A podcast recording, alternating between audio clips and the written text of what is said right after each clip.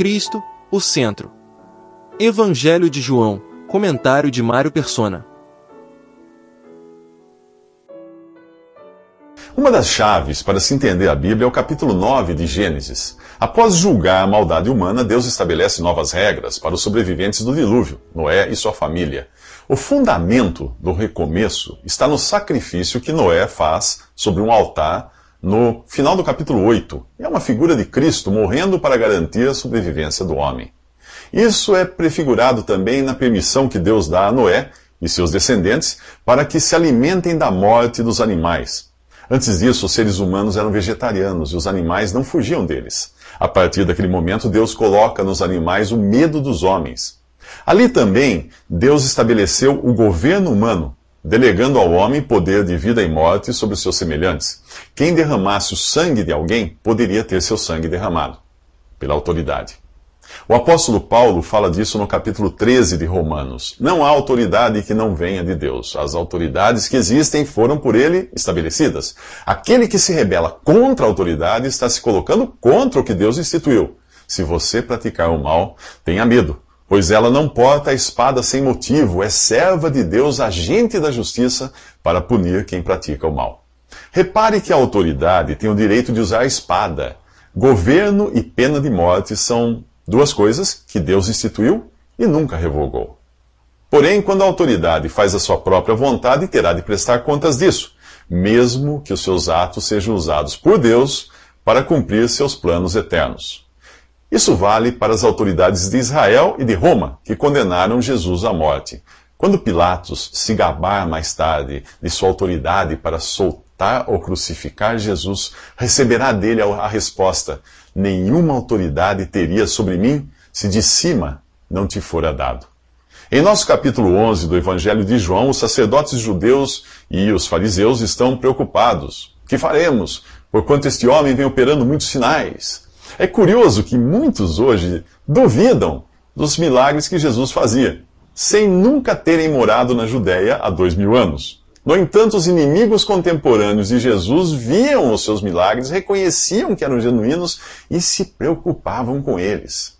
O sumo sacerdote Caifás profetiza: Vos convém que morra um só homem pelo povo e que não pereça a nação toda. Ele diz isso uh, através de Deus, por uma revelação de Deus, não diz em si mesmo. Deus revela através dele que Jesus seria morto para reunir num só corpo todos os salvos, dentre os judeus e os gentios. Ironicamente, foi justamente por tentarem se livrar de Jesus, para não perderem a sua nação, que os judeus a perderam. Ironicamente também, aqueles que hoje tentam se livrar de Jesus por medo de perderem sua vida aqui, irão perdê-la eternamente. Nos próximos três minutos, vemos a nova vida manifestada em comunhão, serviço e adoração. O capítulo 12 do Evangelho de João abre com uma cena que representa bem a nova vida em Cristo. Estamos outra vez em Betânia, naquele lar onde Jesus tem o prazer de estar, cercado por Lázaro, Marta e Maria. Os três nos ajudam a enxergar melhor o que é ter a Jesus como único centro de comunhão, serviço e adoração. Lázaro representa a nova vida, vivida em comunhão com Jesus no poder da ressurreição. Há pouco ele era um homem morto, mas foi chamado para fora da morte por Jesus. Agora o seu prazer está em passar o seu tempo na presença daquele que o salvou.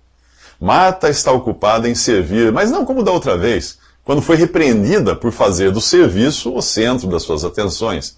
Em Lucas 10, 40, uh, Jesus, uh, ali diz que Marta andava ocupada com muito serviço. Lá ela reclamava por ter de fazer tudo sozinha, enquanto Maria ficava aos pés de Jesus ouvindo a sua palavra. O Senhor a repreendeu com essas palavras: Marta, Marta, estás ansiosa e perturbada com muitas coisas, entretanto, poucas são necessárias ou mesmo uma só. E Maria escolheu a boa parte, a qual não lhe será tirada. Agora, em nosso capítulo, Marta, que viu seu irmão ressuscitar, também serve em novidade de vida. O centro de suas atenções não está mais no serviço, mas no Senhor a quem ela serve. Ela aprendeu a se ocupar com Jesus e com ele somente. Maria continua aos pés de Jesus, porém agora não está ali como aluna, mas como adoradora. Ela derrama um perfume caríssimo sobre os seus pés e os enxuga com seus cabelos. Por mais que serviço e aprendizado sejam importantes, o pai não busca por servos ou alunos. O pai procura adoradores que o adorem em espírito e em verdade. Porém, não existe adoração real se esta não estiver focada no fundamento da obra de Jesus, o seu sacrifício na cruz. Ele próprio ensina isto ao dizer que aquilo que Maria, que Maria faz aponta para a sua morte. No céu, os salvos irão adorar ao Cordeiro que foi morto e com seu sangue comprou para Deus homens de toda tribo, língua, povo e nação. Na terra, a expressão máxima da adoração está no fazer isto em memória de mim.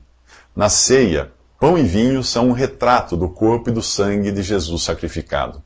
Mas mesmo ali, não é o pão e o vinho o centro das atenções, mas o que eles representam: Jesus na morte.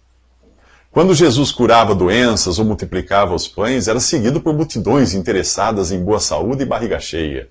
Mas quando o assunto é adoração, nós vemos esses três irmãos em sua presença, tendo a ele como centro das atenções.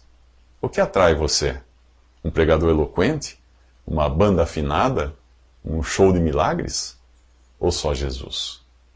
Nos próximos três minutos, Judas troca Jesus pelos pobres. Quem lê o início do capítulo 12 do Evangelho de João tem a impressão de que Jesus está ali apenas com Lázaro, Maria e Marta. Mas o versículo 4 revela que tinha muito mais gente na casa.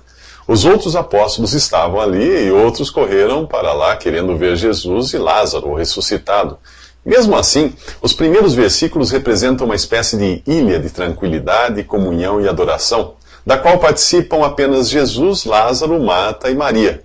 Em redor há um mundo de indiferença e interesses escusos, como é escuso o interesse de Judas pelo perfume que Maria derrama nos pés de Jesus.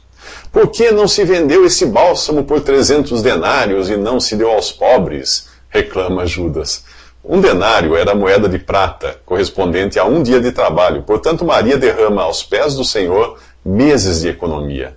Mas Judas, que em poucos dias irá trair o seu mestre por um décimo desse valor, acha um desperdício.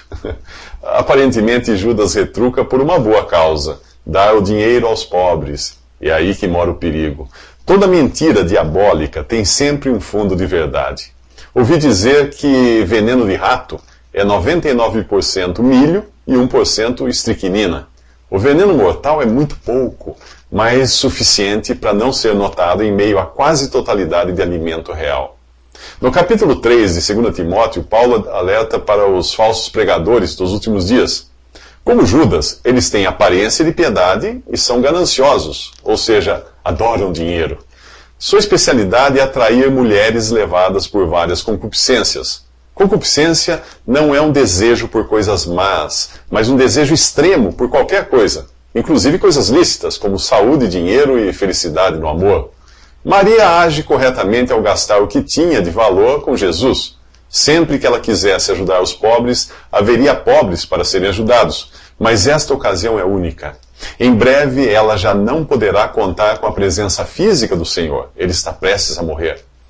Algumas oportunidades surgem e desaparecem em questão de minutos. Se não forem agarradas na hora, podem nunca mais voltar. Nos evangelhos, nós vemos pessoas fazendo coisas ridículas só para não perderem a oportunidade de um encontro pessoal com Jesus. Com o baixinho Zaqueu, foi assim. Ele era um homem rico e importante e não deu a mínima para o que os outros podiam pensar dele. Subiu numa árvore só para ver Jesus passar.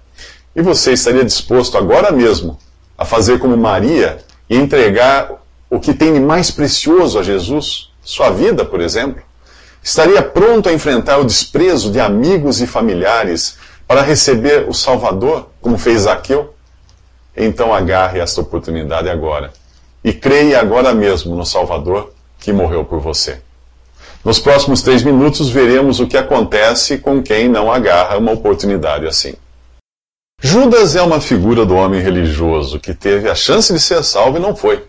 É de pessoas assim que fala o capítulo 6 da carta aos Hebreus. Pessoas que perderam a chance de serem salvas. Lá diz assim: é impossível que, que os, os que uma vez foram iluminados e provaram o dom celestial, e se fizeram participantes do Espírito Santo, e provaram a boa palavra de Deus e os poderes do mundo vindouro, e depois caíram, sejam outra vez renovados para arrependimento. É impossível. Judas foi iluminado, andou na presença da luz do mundo, mas escolheu as trevas. Ele provou da dádiva celestial Cristo, mas como quem apenas prova uma bebida sem querer bebê-la. Ele teve a sua parcela dos benefícios do Espírito Santo, que convence do pecado, da justiça e do juízo vindouro, mas cauterizou a própria consciência. A boca de Judas provou e pregou a boa palavra de Deus. E ele também experimentou os poderes ou milagres do mundo vindouro. Mesmo assim, decidiu não crer. É impossível alguém se arrepender depois de rejeitar tantas oportunidades.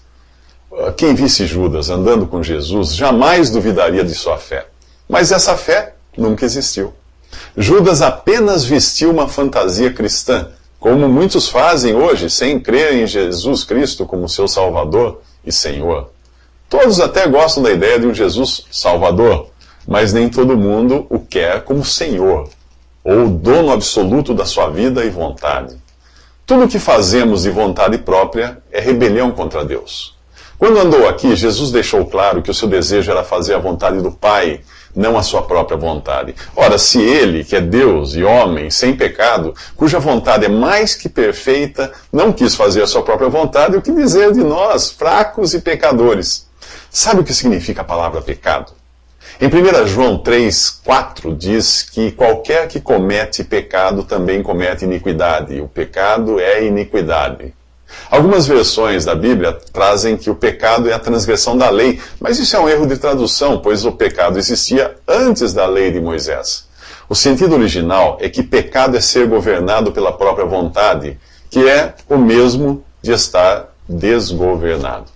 Assim tinham sido os cristãos de Éfeso antes da conversão, e Paulo lhes lembra disso na carta aos Efésios, capítulo 2: Estando vós mortos em ofensas e pecados, em que noutro tempo andastes segundo o curso deste mundo, segundo o príncipe das potestades do ar, do espírito que agora opera nos filhos da desobediência, entre os quais todos nós também antes andávamos, nos desejos da nossa carne, fazendo a vontade da carne e dos pensamentos. É hora de você se submeter e submeter sua vida e sua vontade ao Salvador e Senhor Jesus, para ser salvo eternamente. Esta é a sua oportunidade. O que pode acontecer se não fizer isso? Bem, nós veremos nos próximos três minutos, se você ainda tiver três minutos.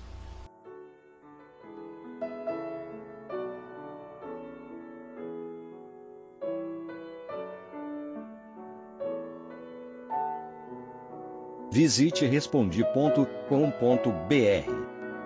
Visite também 3minutos.net.